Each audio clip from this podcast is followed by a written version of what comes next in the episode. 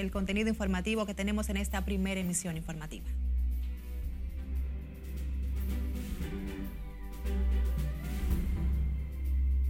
Enfrentamiento entre presuntas bandas deja como resultado dos muertos y dos heridos en el populoso sector de Los Guandules. Accidente en la autopista 6 de noviembre deja 12 personas heridas. Retorna la tranquilidad a Cambita Garavito por disminución de operativos para la captura de Kiko La Quema. Ciudadanos y sociedad civil reclaman medidas más contundentes para combatir los feminicidios que sigan llevando luto y dolor a las familias dominicanas. Detienen ingeniero Emmanuel Ledesma por supuesta estafa millonaria a través de una inmobiliaria. Son casos que uno lo siente y especialmente eh, un joven con tanto potencial. Gloria del deporte dominicano Juan Marichal atribuye debilidad en crianza familiar, casos de peloteros envueltos en escándalos. Y Ministerio Público deposita querella contra el pelotero Wander Franco vinculado a una relación con una menor de edad.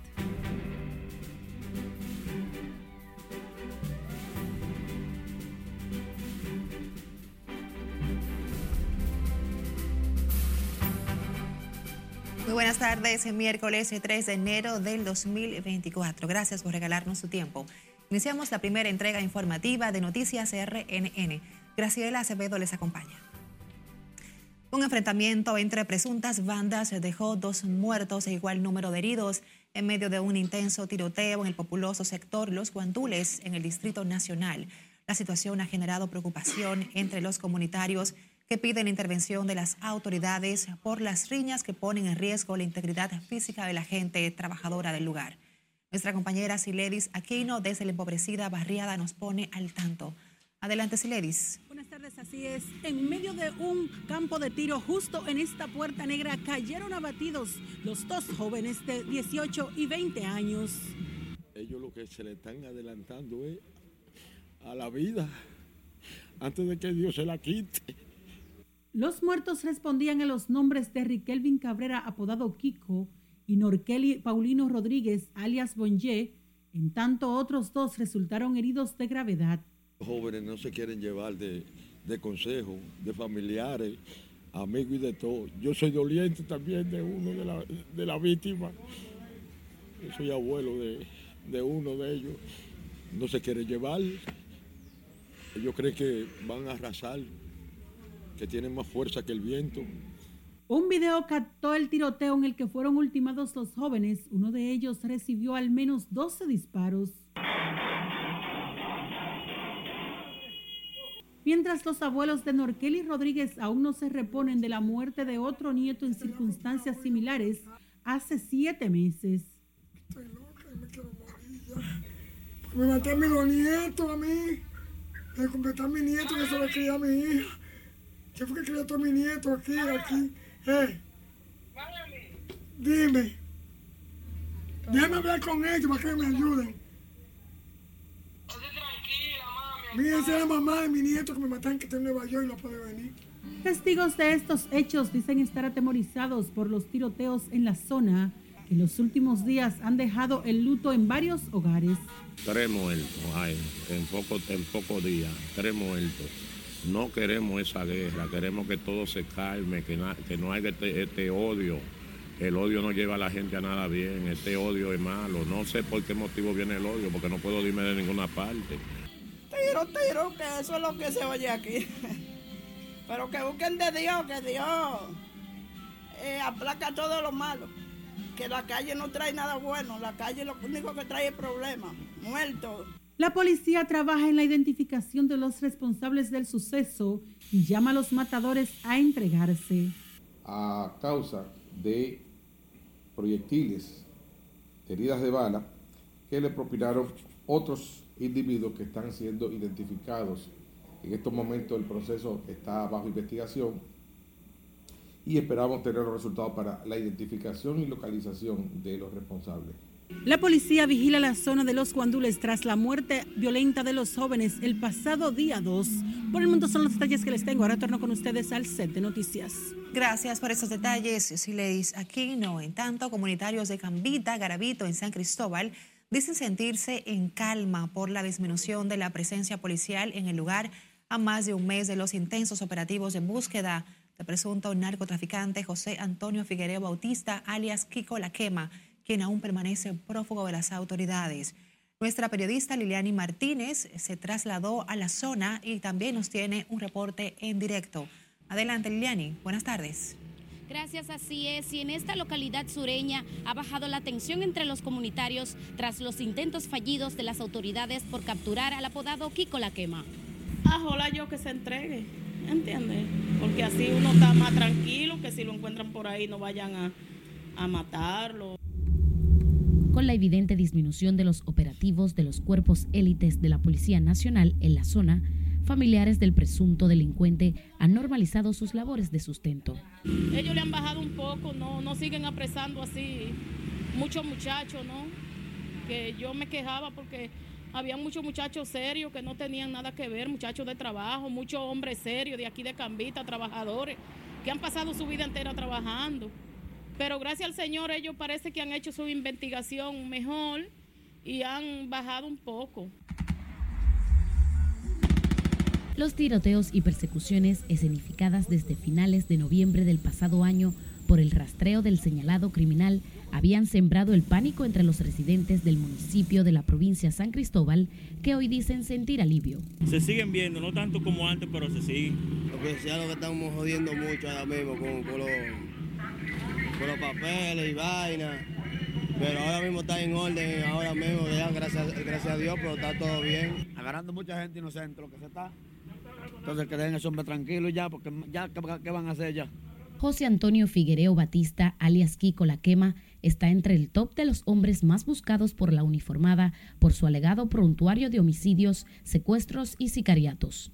Se recuerda que al nombrado Kiko La Quema también se le atribuyen delitos de lavado de activos, extorsión, tráfico de armas e invasión de terrenos. Esta es toda la información que tengo. Regreso contigo al set de noticias. Gracias, Liliani, reportándonos desde Cambita, Garavito, en San Cristóbal. Los feminicidios vuelven a encabezar la espiral de violencia que vive el país dejando a decenas de familias dominicanas en medio de luto y dolor a inicio de un nuevo año. Lauri Lamare nos cuenta que en los primeros días del 2024 al menos dos mujeres fueron asesinadas por sus parejas o exparejas. No podemos seguir contando muerte de mujeres, eso es terrible. El 2024 inició manchando de sangre al menos a dos familias que hoy lloran la pérdida de mujeres que fueron asesinadas por sus compañeros sentimentales. Lo que pasa es que a veces los hombres creemos que somos dueños de la mujer. Eso es lo que pasa, entonces eso hay que tomar mano dura con eso. El tema llama la atención de ciudadanos que reclaman medidas más contundentes para combatir el flagelo si no nos concientizamos, si las personas no ponemos de nuestra parte, entonces lamentablemente no vamos a poder llegar a felices términos. Es un mal que afecta a todas las sociedades del mundo. A veces ellas van y ponen la querella, luego la quitan, la policía realmente no le hace caso. El Poder Judicial realmente no está actuando bien ah, en lo que es los feminicidios. Las personas dicen que en, las cosas de matrimonio no se meten hasta que pasan cosas como esa. Para la representante de la sociedad civil y defensora de los derechos de las mujeres, Fátima Lorenzo, el machismo y la falta de educación son los principales factores para que se produzcan los feminicidios. No es posible que los mecanismos que hay no funcionen, de que no haya una mirada integral para proteger a la mujer y a sus familias cuando están en situaciones de violencia. Y por eso tenemos los resultados que tenemos.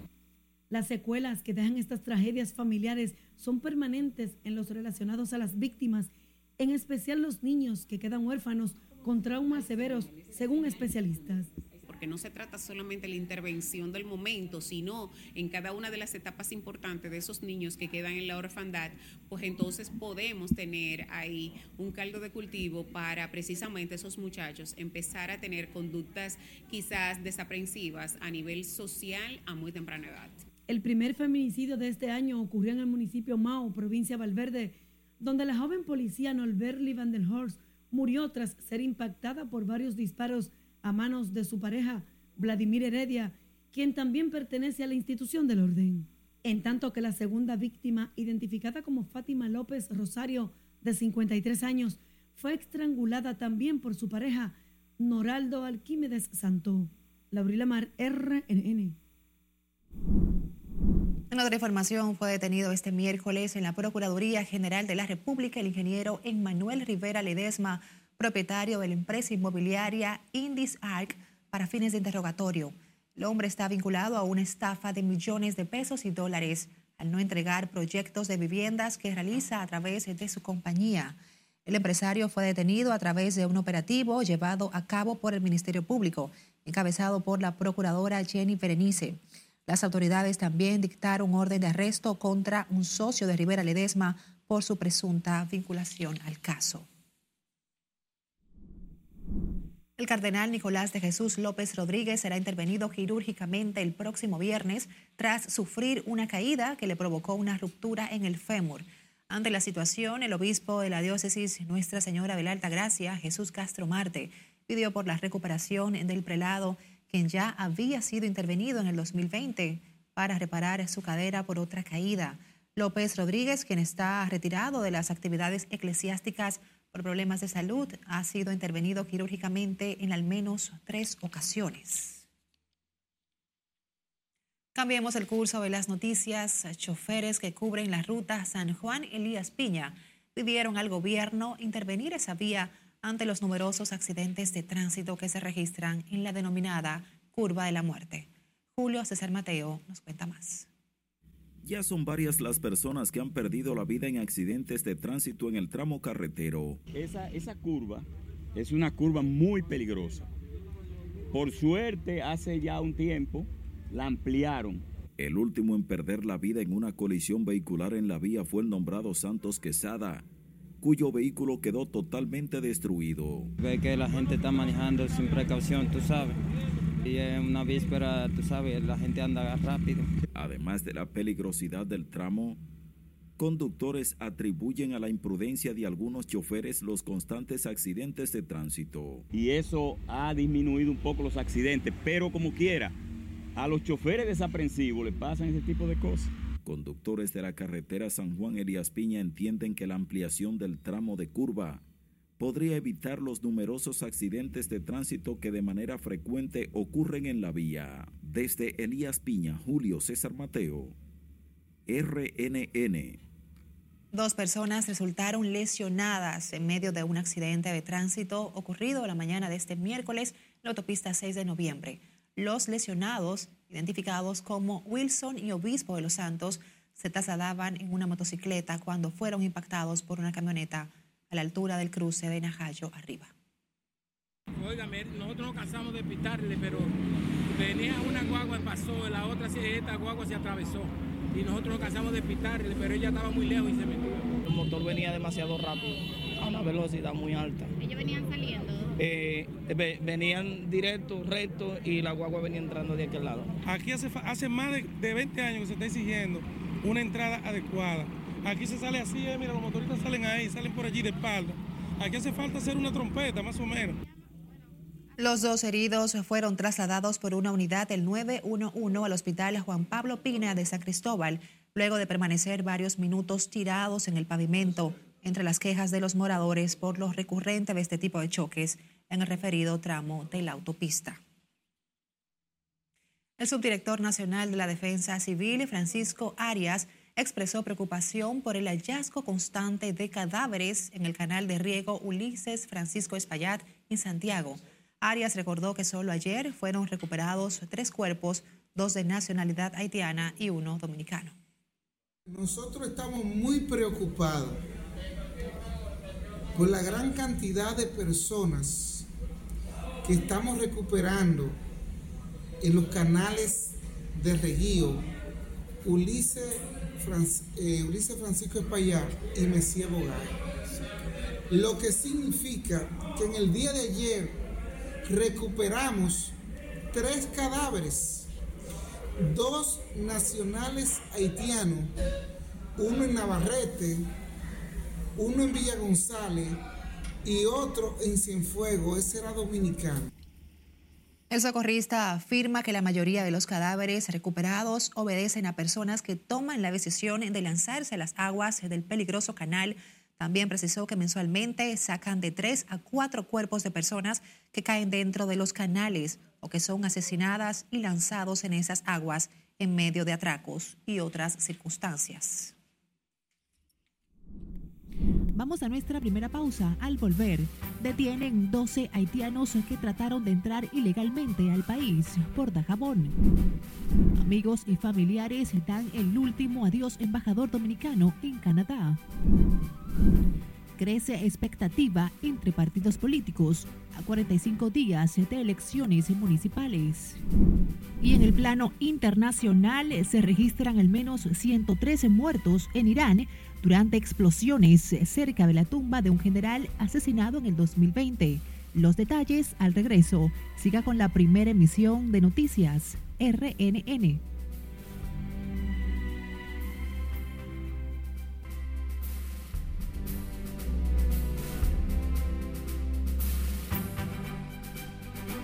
Gracias por continuar en sintonía con nosotros y ahora es momento de conocer las noticias más importantes hasta este momento en el plano internacional de la mano de nuestra compañera Scarlett Wichardo. Buenas tardes, Scarlett. Así es, Graciela, buenas tardes. Como siempre, muchas informaciones hoy también en el plano internacional. Más de 100 personas han muerto y decenas resultaron heridas este miércoles en dos explosiones cerca del cementerio donde tenía lugar una ceremonia para conmemorar el cuarto aniversario del asesinato del general iraní Qasem Soleimani, lo que las autoridades de ese país han calificado como un acto terrorista. Las explosiones se produjeron en un momento de gran tensión en Oriente Medio. Imágenes difundidas en Internet mostraron a una multitud tratando de huir del lugar, mientras el personal de seguridad acordonaba la zona donde acudieron ambulancias y socorristas. Según medios estatales iraníes, al menos 170 personas resultaron heridas cuando dos bolsas con bombas hicieron explosión al ser detonadas por los autores aparentemente por control remoto. Qasem Soleimani murió en 2020 en Bagdad en un ataque de dron estadounidense y es considerado un mártir de la revolución en Irán. Al menos 128 palestinos murieron y 261 resultaron heridos por ataques israelíes en Gaza en las últimas 24 horas, informó el Ministerio de Sanidad de la Franja bajo control de Hamas en el día 89 de la guerra entre el ejército israelí y el grupo islamista. Según fuentes, desde que comenzó la ofensiva militar israelí sobre el enclave el pasado 7 de octubre, hay un total de 22.313 muertos y 57.296 heridos. El Papa Francisco quiso recordar hoy a los pueblos del mundo que sufren por los conflictos porque la guerra es una locura y siempre una derrota, según dijo al término de la audiencia general celebrada este miércoles en el aula Pablo VI del Vaticano. El pontífice pidió ante 4.000 fieles rezar por los pueblos de Palestina, Israel, Ucrania y tantos otros lugares donde hay guerra. El terremoto de magnitud 7,6 que sacudió el lunes la costa occidental del centro de Japón ha dejado al menos 73 muertos, informaron este miércoles autoridades de ese país, mientras cada municipio trata de evaluar el alcance total de los daños y los equipos de rescate batallan por encontrar sobrevivientes. Dos días después del seísmo, aún es difícil conocer el alcance total de los daños debido a la cantidad de escombros zanjas o levantamientos de tierra que bloquean calles y carreteras. Los médicos residentes de Inglaterra iniciaron este miércoles una huelga de seis días considerada como la más prolongada en los 75 años de historia del Servicio Nacional de Salud de ese país. Entre la demanda de los manifestantes está el aumento salarial que va desde el 35% hasta una restauración completa de los salarios, por lo cual la Asociación Médica Británica ha rechazado las propuestas que le ha hecho el gobierno tras considerarlas insuficientes. De su lado, organizaciones caritativas y la Asociación de Pacientes aseguran que el paro de los médicos pone en riesgo la salud de los enfermos, incluidos los que sufren enfermedades graves como cáncer.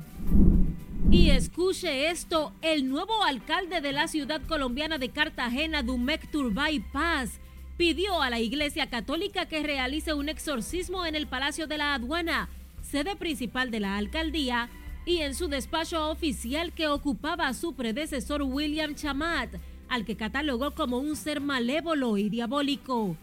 Hasta que no se realice la práctica religiosa, el funcionario despachará desde el Palacio de la Proclamación, sede alterna de la gobernación del departamento de Bolívar, y aseguró que podría despachar desde las calles o terraza de algún ciudadano, pero que no pisará la aduana por ahora.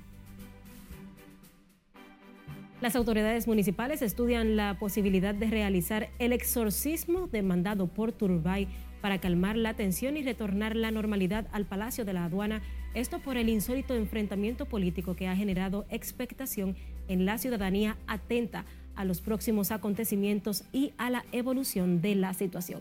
Así en el mundo, Graciela, hasta este momento. Bueno, así mismo como tú dices, es Muy interesante. Gracias como siempre por compartirnoslo. Familiares y amigos dan el último adiós este miércoles al embajador dominicano en Canadá, Frank Hans Dannenberg, quien falleció a causa de un infarto el pasado 23 de diciembre.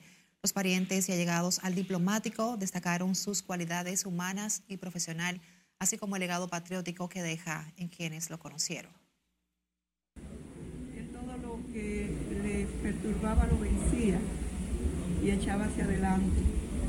Tuvo una madre adoptiva, Audrey Gallardo, que le enseñó el ser un hombre de bien, un hombre humilde.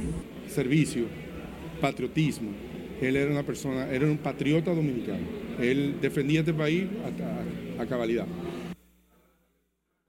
Los restos del embajador estarán expuestos en la funeraria Blandino del Abraham Lincoln hasta las 4.30 de esta tarde.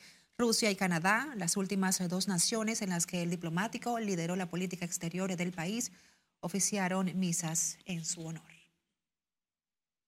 Miembros del G2 del Ejército Nacional en la comunidad Aminilla, provincia de Dajabón, detuvieron al menos 12 indocumentados de nacionalidad haitiana que eran transportados agrupados de manera ilegal en una jipeta. Los extranjeros se disponían a viajar a la ciudad de Santiago al momento de su detención. Entre las personas que se transportaban en la jipeta Tajo color negra, habían tres mujeres, entre estas una menor de edad y nueve hombres. El chofer del vehículo escapó por una finca, mientras que los migrantes fueron enviados bajo custodia militar a la cuarta brigada perteneciente a Mao.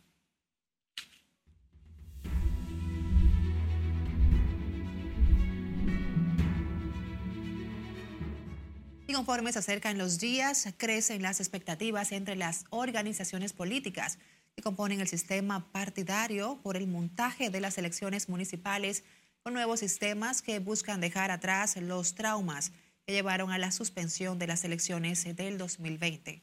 Y como nos cuenta Margaret Ramírez en la siguiente historia, para este proceso se retomarán las boletas manuales, aunque la digitalización, escaneo y transmisión de los datos se realizará de manera electrónica. Tenemos un reto y es que estas dos elecciones, tanto municipales como congresuales y presidenciales, salgan correctamente. Los aprestos de cara a las municipales también incrementa el flujo de trabajo en la Junta Central Electoral, que para esta semana ha convocado a delegados con el fin de socializar el montaje y la tecnología a utilizar a solo 45 días para los comicios municipales. Para este proceso volveremos con las boletas manuales aunque la digitalización, escaneo y transmisión de los datos se realizará de manera electrónica.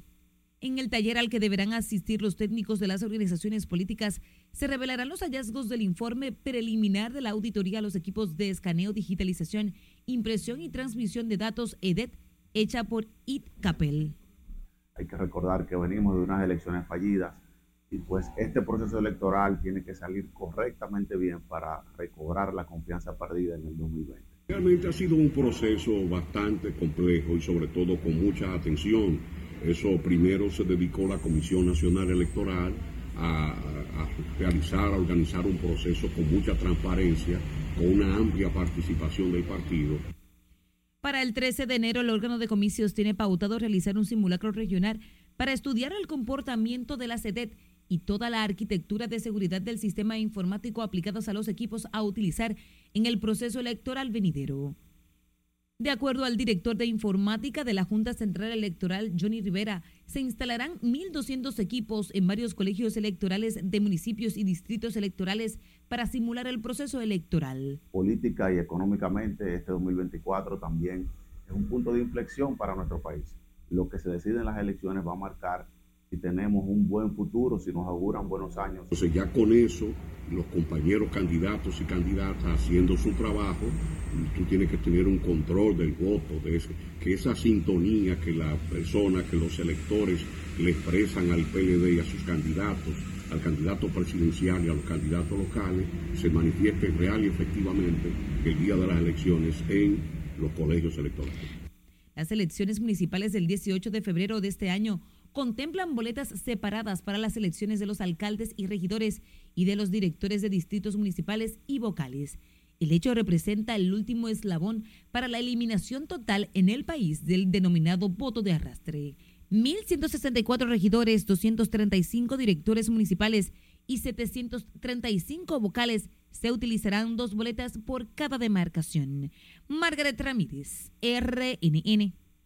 Otra información, el candidato a la alcaldía de Santiago por el PRM, Ulises Jiménez, negó haber recibido unos 50 millones de pesos del confeso narcotraficante Miguel Gutiérrez para su campaña del 2020. Jiménez dijo ser una persona seria y negó todo vínculo con el exdiputado PRMista preso en Estados Unidos por tráfico internacional de cocaína. Yo de eso no puedo hablar porque no tengo conocimiento, no sé absolutamente nada y todos mis movimientos son transparentes. Yo temas así de campaña sucia y esas cosas no, no acostumbro a responderlo. Eso habría que ver quiénes dijeron eso, por qué lo dicen, de dónde. Sería bueno investigarlo. El candidato a alcalde por el partido oficial duda que el arresto y confesión de Gutiérrez en Estados Unidos pueda afectar sus aspiraciones ni el partido. El funcionario en licencia asegura que ganará los comicios de febrero el 60% de los votos frente al candidato de alianza opositora, Víctor Fadul. Presidente de la Junta Agroempresarial Dominicana, Osmar Benítez, dijo hoy que el proyecto de ley tasa cero para la exportación de productos de consumo básico es un chisme innecesario para el gobierno, al que dice se opone a esa institución. El también exministro de Agricultura dejó claro que la postura de la JAT fue expresada en una carta enviada al Congreso porque se ha visto que este tipo de iniciativas al final no impactan en los precios. Ya lo vivimos, tuvimos una ley similar, duró seis meses y los precios no necesariamente bajaron al consumidor. Quiere decir que no es necesario buscarle chisme al gobierno. El ministro de con ese, no es necesario buscarle chisme al gobierno con este tipo de proyectos. Se lo dijimos directamente al Congreso. El presidente de la Junta Agroempresarial espera no sea aprobado en el Senado de la República el proyecto de ley tasa, tasa cero que ha generado preocupación por el posible impacto que tendría la iniciativa en caso de convertirse en ley. Presidente de la Asociación de Industrias de República Dominicana, Julio Brache, agradeció las muestras de solidaridad recibidas tras la muerte de su padre. En ese sentido, dijo que el doctor Brache Arseno un exitoso empresario con sentido humano. Inculcó a sus hijos disciplina de trabajo y honestidad como principales valores de vida. A través de su fundación Rica, el doctor Julio Brache ha ayudado a miles de dominicanos a tener una mejor calidad de vida. Y ese es el legado que nos deja hoy, no solo en lo material, sino en el aspecto humano. Y por eso estamos muy agradecidos del tiempo que nos dio, de los 96 años de vida que tuvo, donde nos impartió eh, grandes consejos, una gran disciplina y un gran amor por el prójimo. Brache destacó que su padre, el doctor Arseno, supo combinar el desarrollo económico con la transparencia y el amor por sus empleados como soporte de todos sus proyectos agroempresariales. El fundador del grupo RICA recibirá cristiana sepultura esta tarde en el cementerio Puerta del Cielo de Santo Domingo Oeste. Vamos a nuestra última pausa. Cuando retornemos, se cumplen 13 años de la muerte del humorista y productor Luisito Martí. Y el histórico lanzador dominicano Juan Marichal habla con pesar del caso de Wander Franco, arrestado por presuntamente tener una relación con una menor de edad. Más al volver, mantenga la sintonía con la primera emisión de Noticias RNN.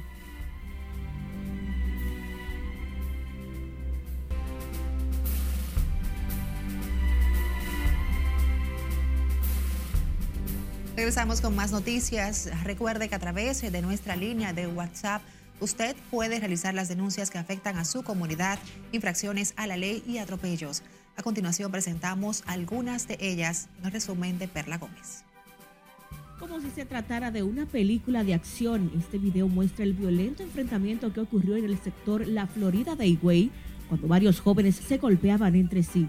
Las imágenes captaron el salvaje momento en el que un individuo atacó a otro con un arma blanca hasta herirlo, sin remordimiento alguno. Y mientras algunos espectadores observaban la escena, otros solicitaban ayuda. Por el momento se desconoce el estado de salud de los heridos. Güey, eso no se hace, eso no se hace, compay. Seguimos con un caso registrado en San Felipe de Villamella, donde un hombre golpeó a una menor de edad. Según testigos, el señor era tío de la joven estaba compartiendo con otras amigas cuando este llegó, la amenazó y le propinó una golpiza en medio de la calle.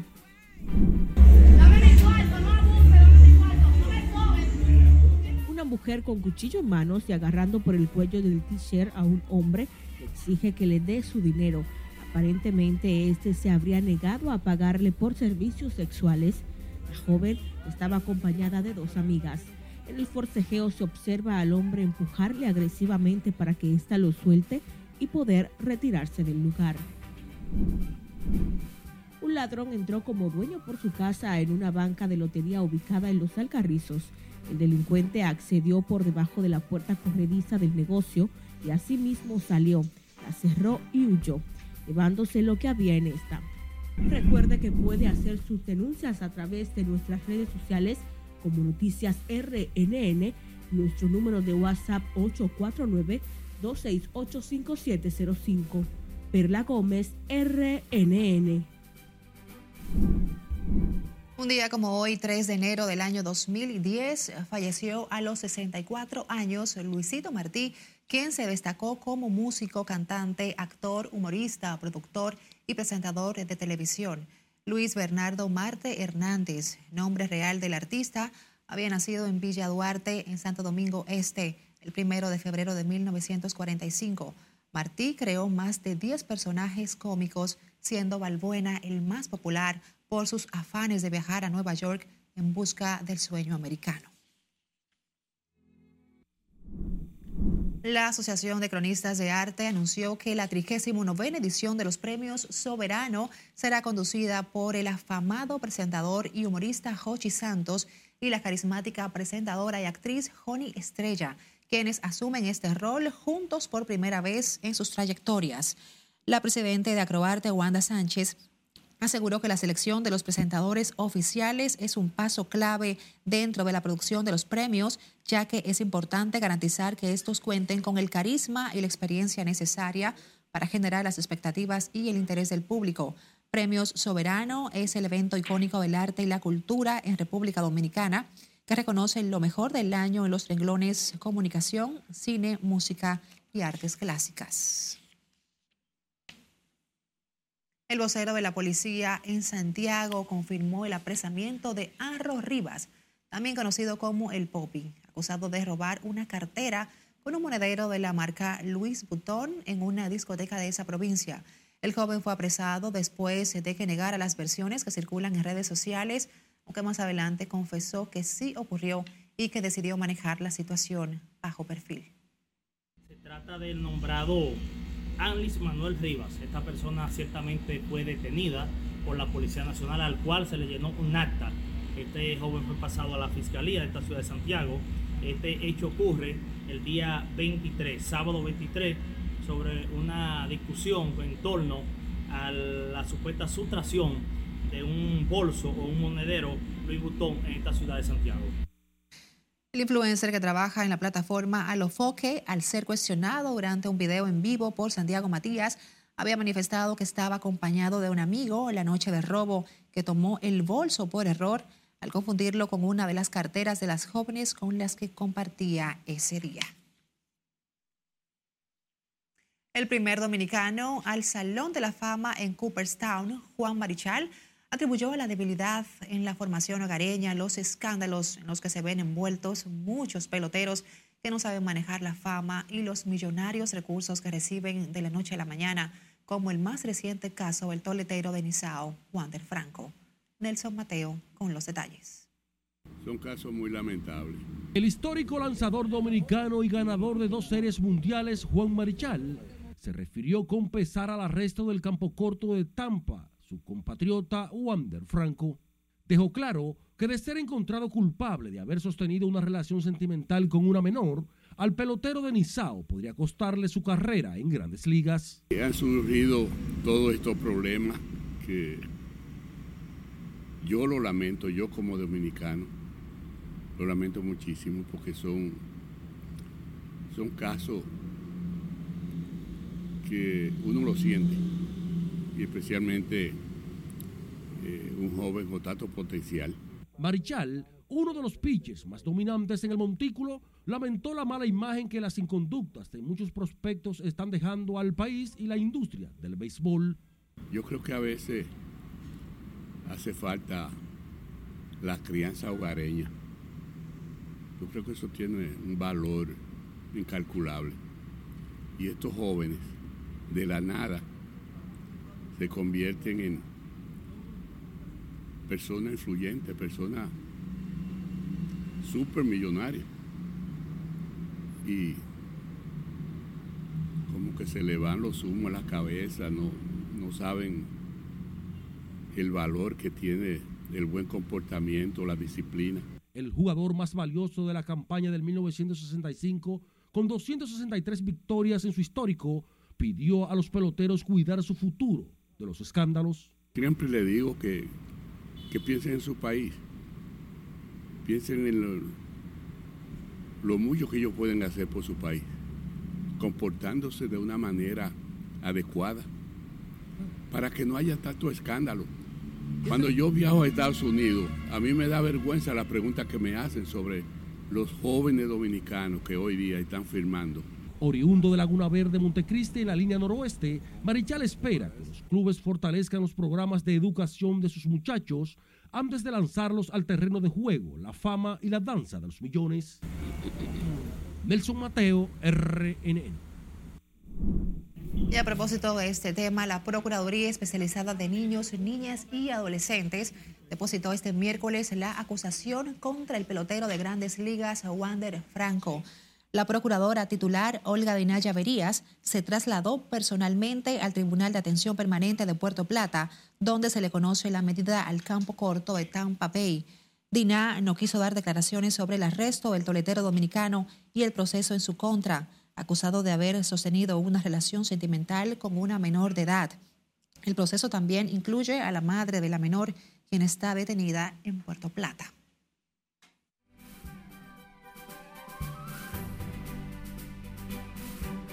Buenas tardes amigos, bienvenidos a los deportes. Y bueno, en esta noticia lamentable de Wander Franco, una noticia de último minuto, es que le conocieron garantía económica como medida de coerción a Wander Franco en un caso que la Procuraduría ha denominado Out 27.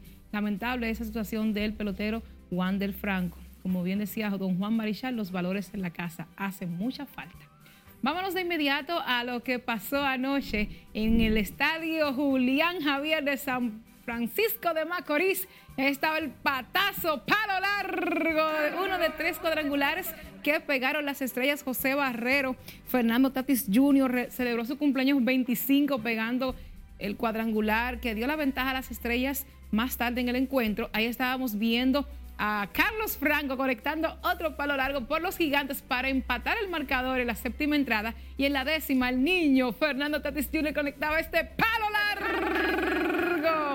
Ahí celebrando el jonrón, el, el, su cumpleaños 25, ese jonrón solitario ponía adelante las estrellas, pero no se quedaron ahí los gigantes, sino que empataron el marcador José Sirí con otro tablazo y fue una fiesta de jonrones ayer en el estadio Julián Javier. Al final, las estrellas se llevaron el triunfo 8 a 5 en 11 entradas. Así que Tatis conectó cuadrangular, también la sacó José Barrero. Lewin Díaz pegó el primero que puso delante a las estrellas y también por el equipo de las estrellas, Roel Santos y Vidal Bruján conectaron batazos que terminaron remolcando esa, ese capítulo decisivo, las carreras de la diferencia. Pasamos al Estadio Quisqueya. Allí los eternos rivales, Tigres del Licey y Leones del Escogido, se enfrentaban en este todos contra todos por primera vez y los Leones apalearon a los azules con este tablazo de Elier Hernández en el primer episodio, luego de un error costoso de Starling Castro que hubiera terminado el primer inning. Vino entonces Boleto y el cuadrangular de Elier para poner al escogido 3 a 0 en el marcador frente al abridor azul Bruce Hall. Así que la victoria fue para Víctor Santos, que lanzó muy bien, cinco episodios de tres hits sin carreras y no otorgó boletos y ponchó a tres bateadores. Eric González anotó una vuelta, se fue de 3-1. Junior Lake también remolcó una carrera por los Leones, se fue de 4-2 y Elier terminó con una con tres remolcadas y con su cuadrangular. Por los Tigres, Jorge Alfaro pegó sencillo de emergente y remolcó la, primera vuelta del Licey y al final terminaron ganando los Leones seis carreras por dos. Vámonos entonces a la tabla de posiciones, cómo queda el round robin luego de cinco jornadas con los, las estrellas en la primera posición con 4 y 1. Los Tigres del Licey siguen en segundo con 3 y 2 a 1 del primero. Los Leones acercándose con 2 y 3 a 2 del primer lugar y a 1 del segundo lugar. Y los Gigantes, lamentablemente, grandes favoritos, pero han sido unos grandes perdedores en este round robin con 1 y 4 hasta este momento. Vamos a ver a propósito de las fechas que se acercaban acá en, en ese round robin las contrataciones que hicieron los equipos de cara a la jornada de ayer, que este reanudó luego de las festividades por el año nuevo. Así que vamos a ver todas las contrataciones y también otras noticias importantes en el mundo del deporte. Los equipos Estrellas Orientales, Gigantes del Cibao, Leones del Escogido y Tigres del Licey anunciaron sendas contrataciones de jugadores importados. Las estrellas se hicieron de los infielders venezolanos Renato Núñez y Ángelo Castellano, quienes vienen de jugar con los navegantes del Magallanes en la Liga de Venezuela. De su lado, los gigantes anunciaron a cuatro nuevos importados. Estos son los lanzadores Mario Mesa y Joe Riley, quienes vieron acción en la Liga Mexicana con los Yaquis de Ciudad Obregón y Sultanes de Monterrey, respectivamente. Además del derecho Loyer Padrón y el conocido bateador venezolano Williams Astudillo, ambos jugadores de Caribes de Anzuategui en tanto que los lanzadores Alberto Leiva, Daniel Wischansky, Lincoln Hensman y Chávez Fernández son las nuevas contrataciones del escogido. Leiva jugó la Liga Mexicana, mientras los demás vienen de participar en la Liga de Béisbol Profesional Roberto Clemente de Puerto Rico con los indios de Mayagüez. Finalmente, el Licey anunció al lanzador abridor Eric Leal y el receptor y primera base Héctor Sánchez como sus nuevos refuerzos. Ambos jugadores vienen de participar en la Liga Venezolana. Los Rojos de Cincinnati firmaron al derecho dominicano Frankie Montaz con un contrato de un año y 16 millones de dólares, anunció este martes el club. El pacto tiene una opción mutua para la temporada de 2025. Montaz, de 30 años, se perdió casi toda la temporada pasada con los Yankees luego de someterse a una cirugía de hombro en febrero. A su regreso, realizó ocho aperturas y compiló efectividad de 6.35. Un exjugador de la Liga de Desarrollo de la NBA fue acusado junto a su exnovia de matar a una joven de 23 años por una supuesta disputa por un reloj de la marca Rolex. Chance Comanche se presentó esta mañana ante un juez en el centro de detención del condado de Clark en Las Vegas, luego de ser trasladado bajo custodia desde una cárcel en Sacramento. El jugador de 27 años presuntamente admitió ante los detectives haber estrangulado mortalmente con un cable HDMI a Marina Rogers, de 23 años, junto a su exnovia Zachary Harden, de 19 años. Bueno, muy lamentable para este joven que enfrenta casos de asesinato junto a su exnovia.